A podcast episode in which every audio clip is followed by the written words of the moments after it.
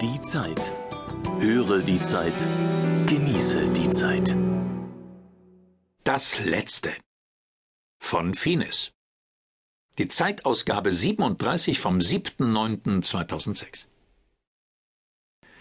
Wahrscheinlich werden wieder alle beleidigt sein, aber trotzdem müssen wir hier noch einmal einen entsetzten Blick auf das Berliner Gedenkstättentheater werfen. In der Hauptstadt soll nun endlich das Mahnmal für die Homosexuellen errichtet werden, die unter Hitler verfolgt wurden. Das ist doch gut so. Aber woran erkennen wir, wem dieses Mahnmal gewidmet ist?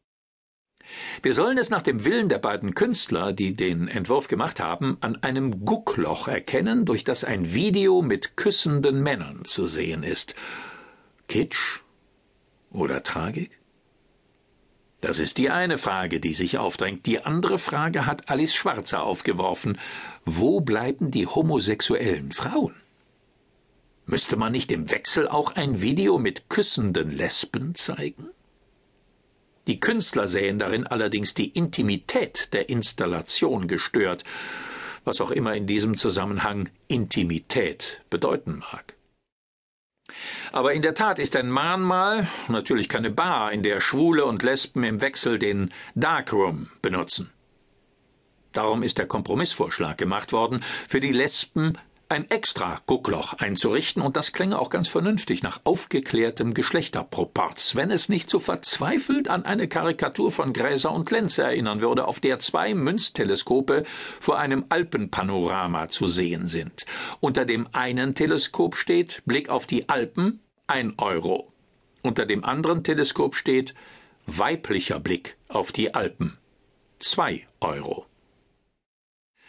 Und deshalb müssen wir jetzt an dieser geheiligten, dem Spott vorbehaltenen Stelle der Zeit einmal allen Humor fahren lassen und kräftig schimpfen.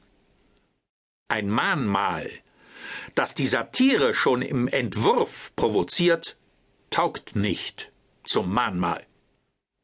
Stellen wir uns nur zum Vergleich eine Gedenkstele für die verfolgten Sozialdemokraten vor, wieder mit einem Guckloch, wo zwei Sozialdemokraten nun was auch immer tun, und dann kommen die Kommunisten und sagen, wir sind auch verfolgt worden und wollen deshalb gleich daneben ein Guckloch, wo Teddy Tellmann und Stalin.